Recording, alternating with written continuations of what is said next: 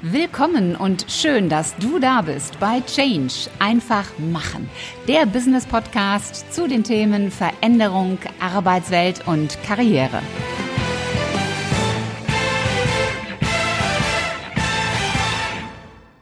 Ihr Lieben, herzlich willkommen zu Folge 101 im Business Podcast Change einfach machen. Ich freue mich sehr, dass du wieder mit dabei bist, dass du auch weiterhin mit dabei bist. Und ich muss noch zwei Ergänzungen zur Folge 100 machen. Ihr habt mir einige Nachrichten geschrieben, einiges an Glückwünschen geschickt. Dafür schon mal ganz lieben Dank. Das Geklatsche, das ich in der Folge 100 hatte, das fandet ihr ja sehr witzig, sehr lustig, aber es ist natürlich nur für die Folge 100 gedacht gewesen. Also das wird jetzt nicht permanent kommen, auch wenn es natürlich ganz nett ist, immer ein Geklatsche zu hören. Aber nein, das gehörte nur in die Folge 100. Und dann habt ihr nach dem Gewinnspiel gefragt, wann denn da der Einsendeschluss ist. Und ich gebe gerne zu, das habe ich schlichtweg vergessen zu erwähnen. Der Einsendeschluss ist der 30.09. Also schickt mir einfach eure Screenshots von Kommentaren, von Bewertungen oder schreibt mir einfach, was ihr denkt über den Podcast. Eure Meinung zählt und dann kommt ihr automatisch in die Lostrommel. Ich weiß ja, dass gerade Apple ein wenig braucht, bis Bewertungen auch online sichtbar sind.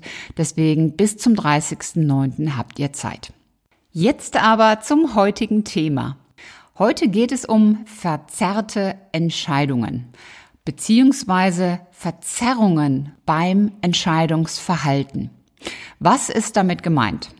Der Podcast heißt ja Change einfach machen. Und Veränderung ist selten etwas, das wir über das Knie brechen. Veränderungen entscheiden wir. Und eigentlich können wir recht gut entscheiden, denn wir entscheiden ja den ganzen Tag. Wenn morgens der Wecker klingelt, entscheiden wir, ob wir aufstehen oder ob wir nochmal auf die Snooze-Taste gehen. Wenn wir in der Küche sind, entscheiden wir, ob wir Kaffee oder Tee trinken. Wir entscheiden, ob wir Kleid oder Hose anziehen und so weiter und so weiter. Der ganze Tag ist im Grunde voller Entscheidungen.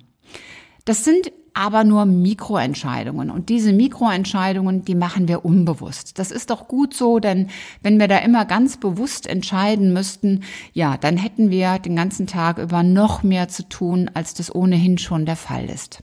Aber dann gibt es die größeren Entscheidungen, die relevanten und wichtigen Entscheidungen. Gehe ich oder bleibe ich? Sage ich bei diesem Unternehmen zu oder sage ich ab? Wechsle ich den Vorgesetzten? Verlasse ich den Partner? Kaufe ich das eine Auto oder das andere Auto? Kaufe ich ein Haus oder eine Wohnung?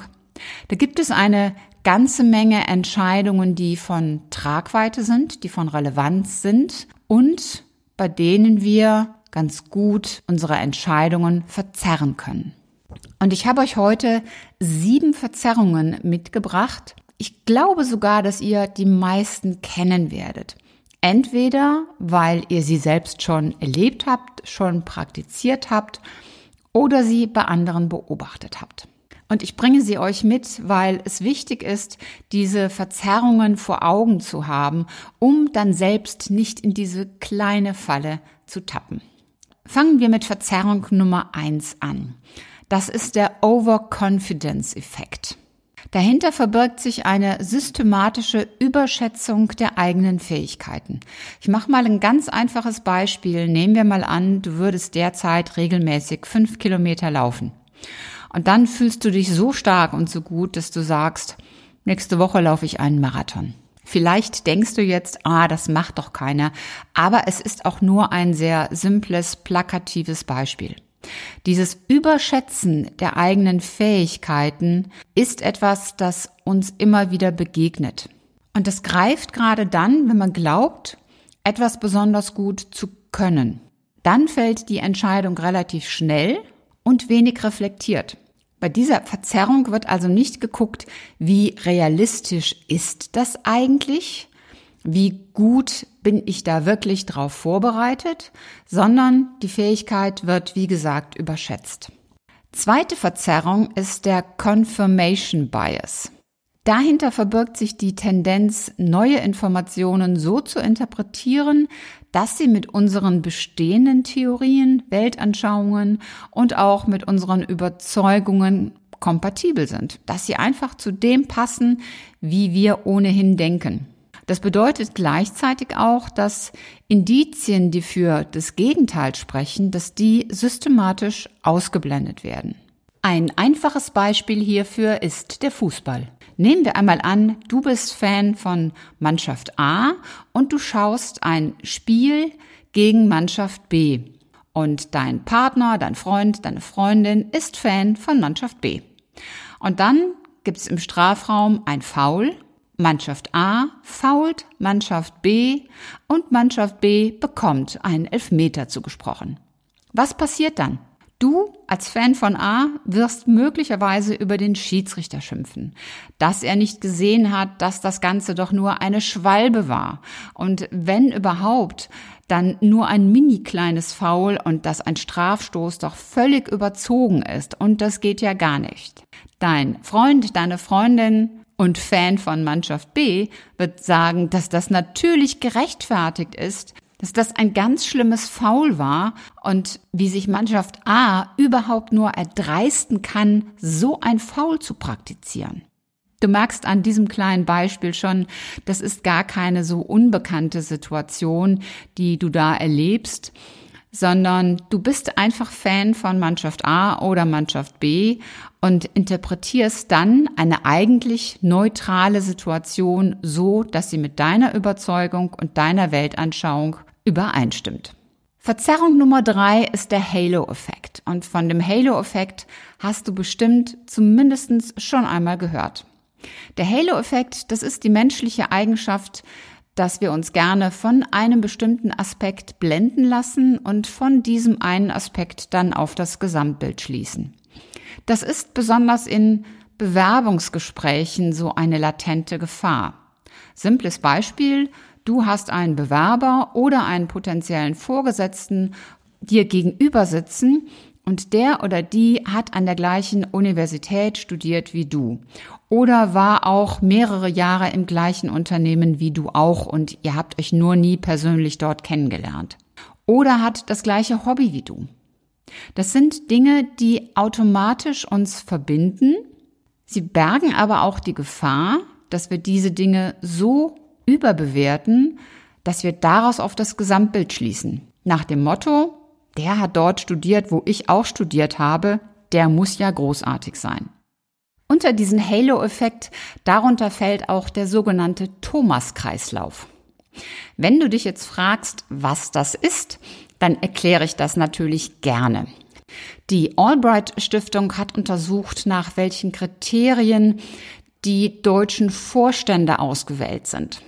Und sie hat festgestellt, dass die deutschen Vorstände der an der Frankfurter Börse notierten Unternehmen extrem homogen sind. Und sie sind durch und durch von Thomas geprägt.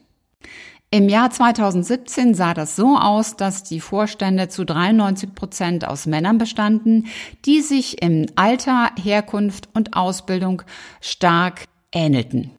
Fazit, der deutsche CEO, der umgibt sich am liebsten mit Spiegelbildern seiner selbst. Fünf Prozent der untersuchten CEOs heißen Thomas.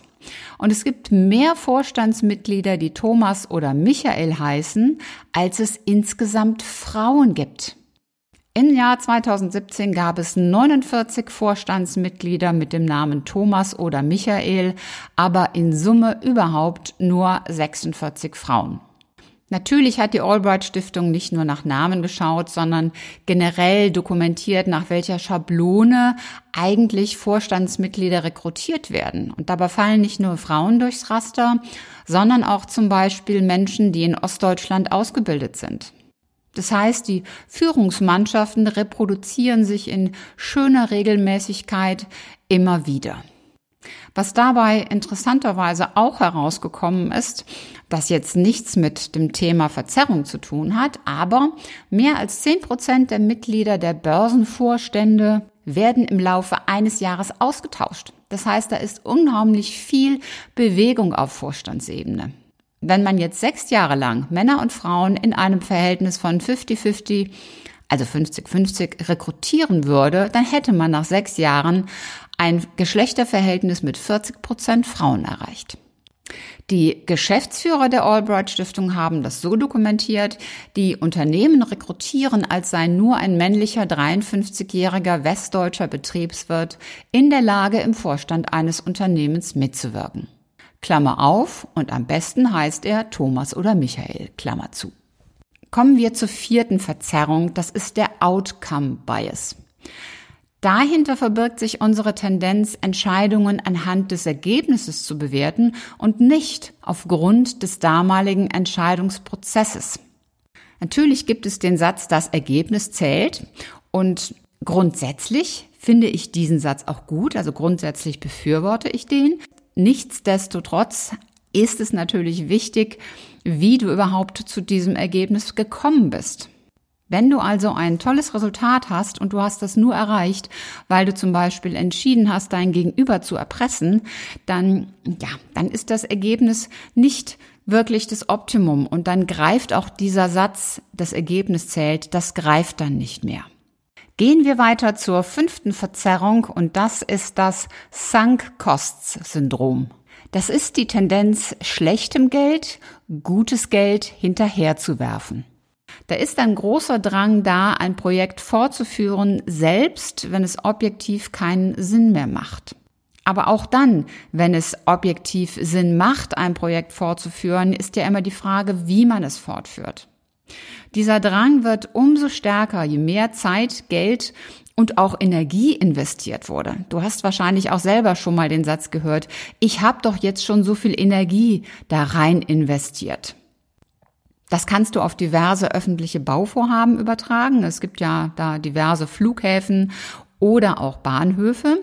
Das kannst du aber auch genauso gut auf eine private Lebenssituation oder auch auf deine Karriere übertragen. Dieses, ich war doch jetzt schon 20 Jahre mit meinem Partner zusammen und habe so viel in diese Beziehung investiert, heißt nicht, dass du die Beziehung unbedingt weiterführen musst. Oder im Job wenn plötzlich klar wird für dich, dass du die Führungsposition niemals erreichen kannst, dann kannst du natürlich sagen, ich habe doch jetzt so viel investiert, so viel hier für meine Karriere geopfert und daran gearbeitet und ich bekomme es nicht. Ich versuche es trotzdem noch mal weiter. Wer weiß, vielleicht ändert es sich dennoch. Das ist diese Tendenz, dem schlechten Geld, in Anführungszeichen, dem schlechten Invest, noch einen guten Invest hinterherzuwerfen. Und da gilt es wirklich objektiv oder möglichst objektiv zu schauen, ist das eigentlich alles sinnvoll, was ich hier tue. Verzerrung Nummer 6 ist der Social Proof. Den hast du bestimmt auch schon kennengelernt, dieser Herdentrieb. Je mehr Menschen eine Idee richtig klasse finden, desto korrekter scheint sie zu sein. Und ich verhalte mich richtig, wenn ich mich so wie die anderen verhalte, denn der Social Proof beweist ja, dass das gut ist. Das äußert sich dann gerade zum Beispiel im Netz mit Dingen wie meist gekauft, was alle sagen und ähnlichen Formulierungen. Du orientierst dich dabei also an Bewertungen, die andere abgegeben haben in der Annahme, wenn es für andere gut ist, dann ist es auch für dich gut. Da hilft dann wiederum das kritische Hinterfragen. Denn wenn dein Nachbar vom Hochhaus springt, springst du dann auch. Und dieses Springen wäre dann ein Social Proof. Und dann gibt es noch die siebte Verzerrung, die ich dir heute gerne mitgeben möchte. Diese Verzerrung heißt Groupthink oder das Gruppendenken. Sie wird ausgelöst dadurch, dass in einer Gruppe ein ja sogenannter Konformitätsdruck ist. Wenn in Gruppen ein starker Konsens herrscht, dann hat die Person, die eine andere Meinung hat, die Tendenz, ihre Meinung zurückzuhalten. Denn in dem Moment, wenn du dann gegen die Gruppenmeinung argumentierst, dann spielst du ja den Advocatus Diaboli. Und das möchten viele Menschen nicht. Das Einzige, was dort hilft, ist auch wieder wirklich zu fragen, ist das wirklich meine eigene Meinung? Ist das gut für mich? Stehe ich wirklich hinter dieser Entscheidung oder verzerre ich sie durch unbewusstes Verhalten? Diese sieben Arten von Verzerrungen sind so die wichtigsten Verzerrungen, die uns bei Entscheidungen begegnen. Und das, was ich dir mitgeben kann, ist wirklich genau zu schauen, wenn du eine Entscheidung triffst, um zu gucken, erstens, ist es wirklich meine eigene Entscheidung, die mir gut tut? Zweitens, übersehe ich hier etwas, überblende ich hier etwas? Und drittens, vielleicht nochmal mit objektiver Distanz, alles aufzuschreiben, was dir durch den Kopf geht, denn die Dinge aufzuschreiben bringt in der Regel einen sehr viel nüchterneren Blick auf eine Situation, als wenn du das Ganze nur in deinem Kopf durchspielst. In diesem Sinne hoffe ich, dass dir diese Verzerrungsmuster helfen bei deinen künftigen Entscheidungen und ich hoffe, sie helfen dir natürlich auch dabei, dich weiterhin für diesen Podcast zu entscheiden, dass du auch in den nächsten Folgen wieder mit dabei bist. Wenn du jemanden kennst, für den die Folge spannend ist, der auch dazu neigt, bei Entscheidungen vielleicht die ein oder andere Verzerrung zu übernehmen, dann teil doch gerne die Folge mit ihm. Und ansonsten freue ich mich natürlich, wenn du dich dafür entscheidest, auch beim nächsten Mal wieder mit dabei zu sein. Bis dahin, sei großartig und mach einfach Change. Deine Ulrike Winzer.